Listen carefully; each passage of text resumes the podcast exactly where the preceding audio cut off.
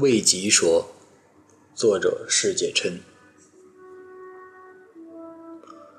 魏吉每次看到魏寿和魏硕的时候，总是很难把他们和弟弟这个词联系起来，因为如果按年龄算，魏寿和魏硕差不多可以当魏吉的儿子了。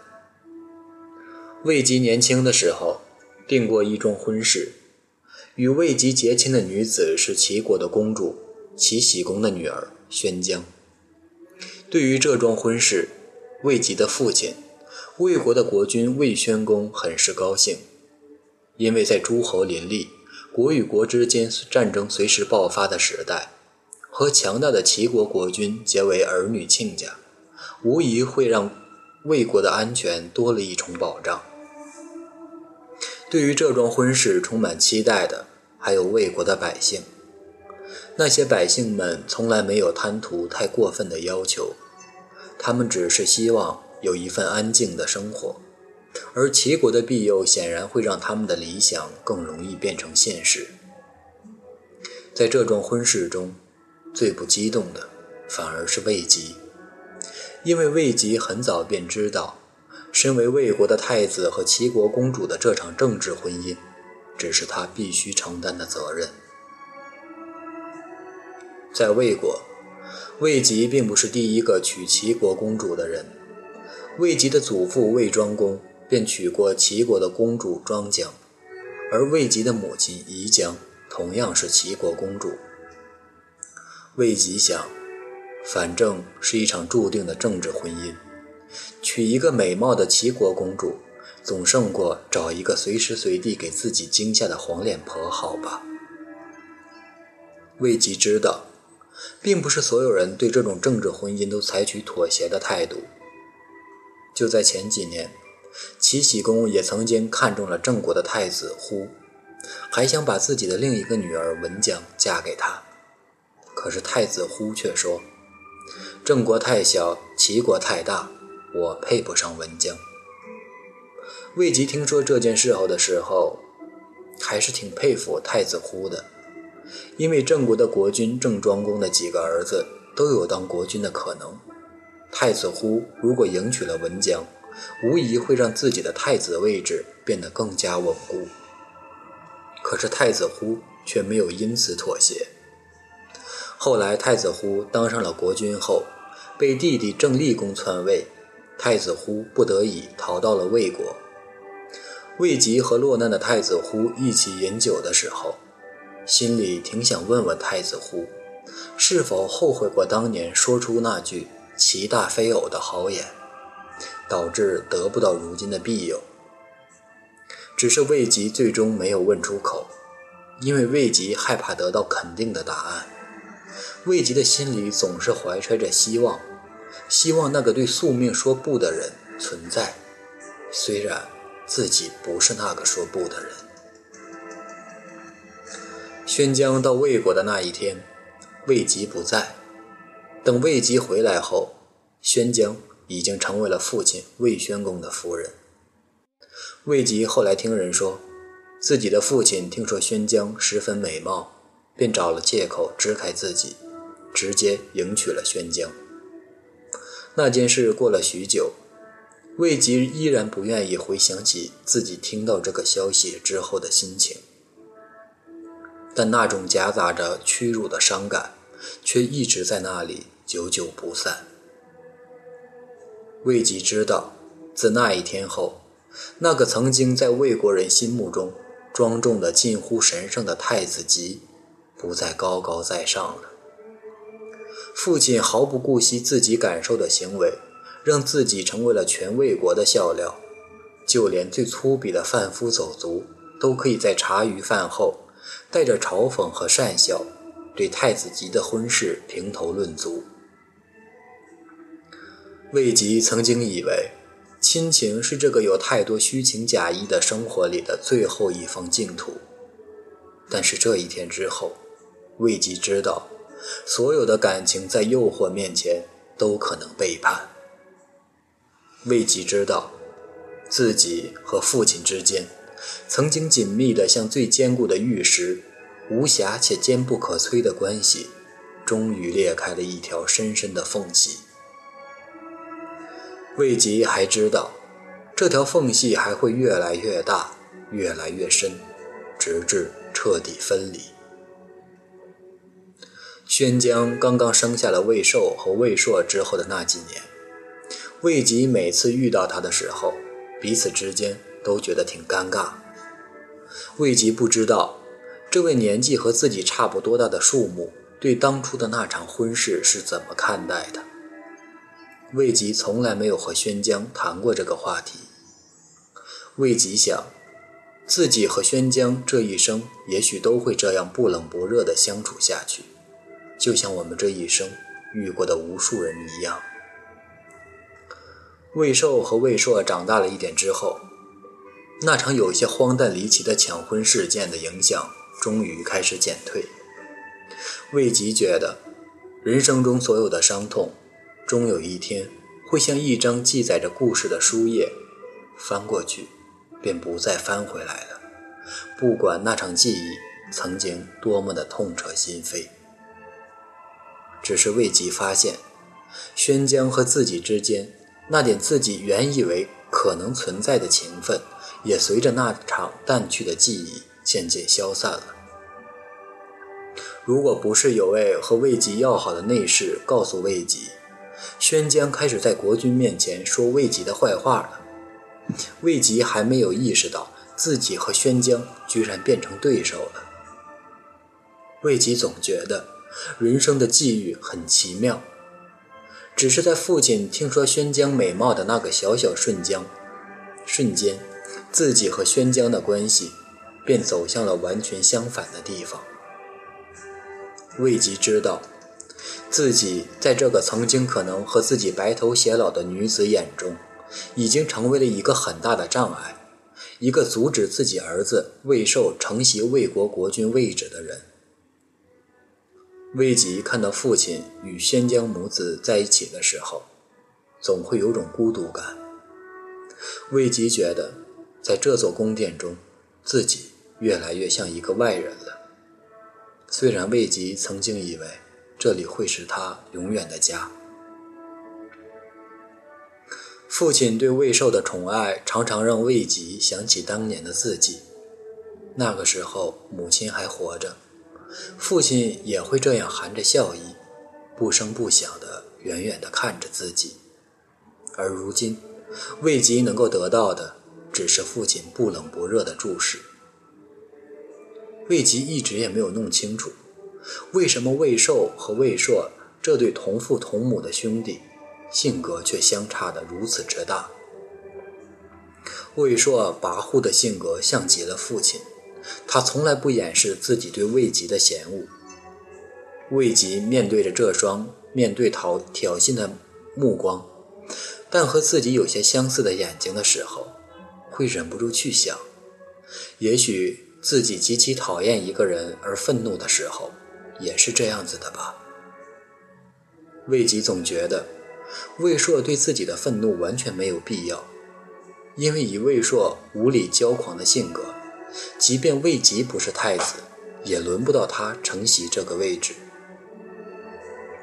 魏寿则是另一个极端。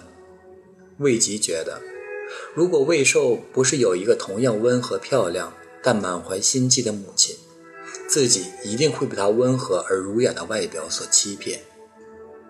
比起那个常常恶狠狠地盯着自己的魏硕，魏吉觉得魏寿更让自己难受。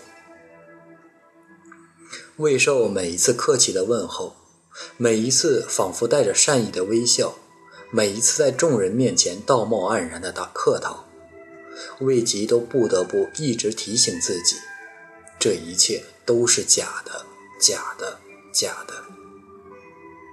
魏吉知道，如果没有宣江随时随地看似不经意的煽动，或许魏吉和父亲还不至于落到如今的关系。而魏寿只是另一个翻版的宣江，在明媚的外表下，有一颗阴狠的心。魏吉用淡淡微笑回应魏寿的时候，心中总是冷冷的想：你所会的一切伪装，我也会。魏寿将成为新太子的传闻，一次又一次地传进魏吉耳朵里的时候，魏吉也从紧张渐渐变得麻木了。魏吉常常茫然地去想象自己未来的命运。魏吉知道自己丢失掉太子位置，也许只是时间问题。魏吉听说过许多争权失利后公子们的命运，运气好的是在各国之间流亡，在余余生过着寄人篱下的生活；而运气不佳的，则是在残酷的宫廷斗争中丢了性命。魏吉觉得，自己的未来已成定局的两条路，不管向左还是向右，自己都无法走向自己去向往的人生。魏吉有时候会遇见魏寿，魏寿总会停下来和魏吉说上几件无关痛痒的小事。魏寿的态度随意的像一个真正的弟弟，听到魏寿充满着温和、带着亲近的话。魏吉常常会恍惚起来，觉得那是一个兄弟间该有的状态。魏吉很希望自己是一个傻瓜，那么自己便可以痴痴呆呆地信任所见到的一切，然后沉浸在虚幻的喜悦中，等待注定悲怆的结局到来。魏吉知道，在每一场悲剧故事中，最痛苦的不是最傻的那个人。而是向着未来的悲剧结局前行，又无法脱离现实的聪明人。魏吉无奈地发觉，自己是一个聪明人。魏吉接到出使齐国使命的时候，觉得这应该是一件皆大欢喜的事情。父亲赐给魏吉一根白绳，那是一面缠着牦牛尾的白色军旗，也是这次出使齐国的信物。魏吉不知道这次的使命会离开多久，但魏吉想，至少在挺长的时间里，自己不会在别人的眼前碍事，也不再见到让自己烦恼的那帮人了。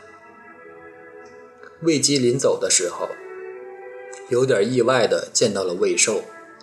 魏寿欲言又止的样子让魏吉觉得有些奇怪。魏寿后来说。魏硕和父亲合谋要杀掉你，他们在魏国和齐国的边境线上收买了一些异国的盗匪，只要你一路过，就会袭击你。你手中的这根白绳就是标记。魏寿的话让魏吉有些意外，魏吉心中揣摩着魏寿话里的真伪。魏吉记得那天和逃亡在魏国的太子呼一起喝酒的时候。太子呼说，自己像一块阻挡在别人脚尖前的石头一样，被人远远地踢开了。但事实上，逃亡的结果并不是最糟糕的结局，因为在曾经的岁月里，有挺多流亡的公子借助外部的力量回国篡权，所以对胜利者而言，杀掉曾经的竞争者，才是一劳永逸的。魏吉无法相信，父亲会对自己动了杀机，因为在父亲一手遮天的国度里，魏吉并没有能力和被父亲宠爱的魏寿争夺国君继任者的位置。魏吉不觉得自己已经拥有了让父亲忌惮到要杀死自己的地步。魏吉看着魏寿仿佛真诚的脸，忽然明白了魏寿的心思。魏吉想，自己惊慌失措的流亡，对魏寿来说应该是一件不太重要的事情，因为自那一刻起，魏寿便可以名正言顺地取代自己的成为太子。魏吉知道，即便有着必胜的把握，魏寿也不愿意继续等下去了。所以，魏吉用最平静的语气对魏寿说。我不会违背父亲的命令，即便为了保命也不会。魏吉发觉，原来淡淡的、毫无起伏的语气也能伤人。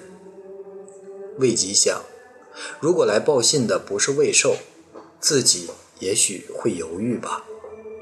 魏吉和魏寿坐在小船里饮酒的时候，魏吉看到魏寿带着笑，却掩饰不住低沉的样子。魏吉知道，没能成功的阻止自己出使齐国，对魏寿的打击挺大。魏吉知道，魏吉发现自己难过的心情，居然远远超过了幸灾乐祸的喜悦。魏吉觉得，让这场离别的酒喝得如此难过的，竟然不是离愁，本身便是悲剧吧。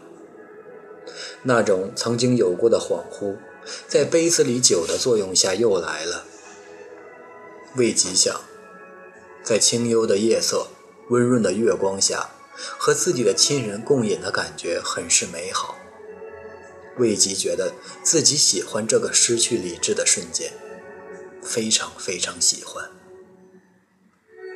魏吉倒在船舱里的时候，最后看到的是魏寿有点悲伤的脸。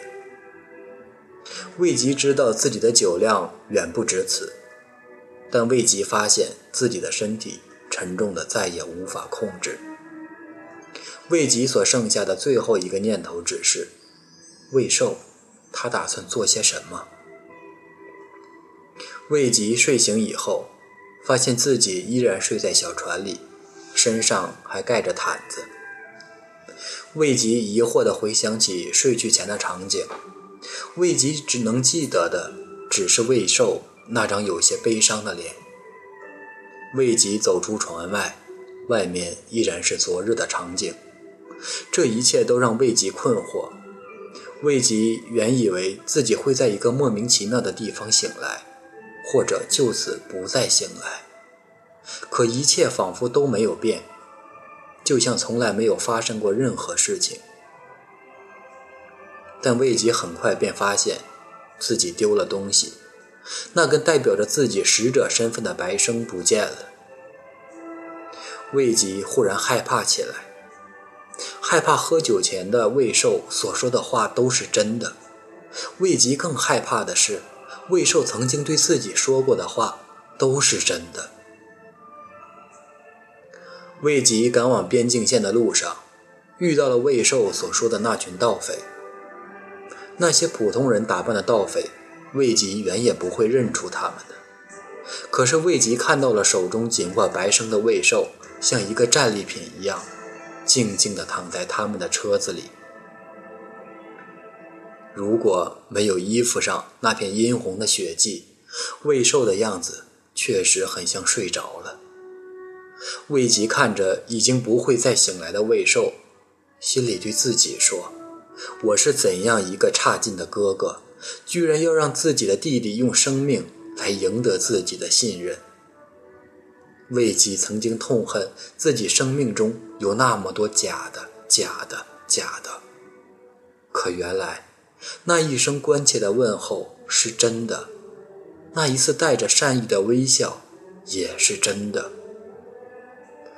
魏吉看着那群兴高采烈、打算着回去复命的盗匪，魏吉知道自己弟自己的弟弟魏寿，他的计划成功了，在那道边境线上，不会再有人去阻止魏吉逃往自由的人生了。魏吉向着那群盗匪大喊着：“你们杀错人了！我才是太子吉，我才是太子吉！”的时候，也知道自己的喊声会让自己弟弟的牺牲变得没有意义。魏吉知道自己欠下了无法偿还的债，因为那个给他最宝贵东西的人已经不在了。魏吉觉得。自己的弟弟原本可以成为一个很好的国君的，因为他知道怎样去爱别人，而自己让这一切变成了不可能。魏吉站在自己人生的最后一个路口，向自己来时的方向望去。魏吉原以为自己的人生是一个从白昼到暗夜的历程。就像我们人生中的无数个日日夜夜一样，我们总是从光彩非凡走向黑暗，直至完全被吞噬。可如今，未及发觉自你自己生命中那段黑色的时光里，原来曾经被点点光亮照耀着。也许人生中总有一些光亮不会熄灭，就像夏夜里那漫天飞舞的萤火虫唯一的亮光一样，永远不会被夜色席卷，无论多么深沉的夜。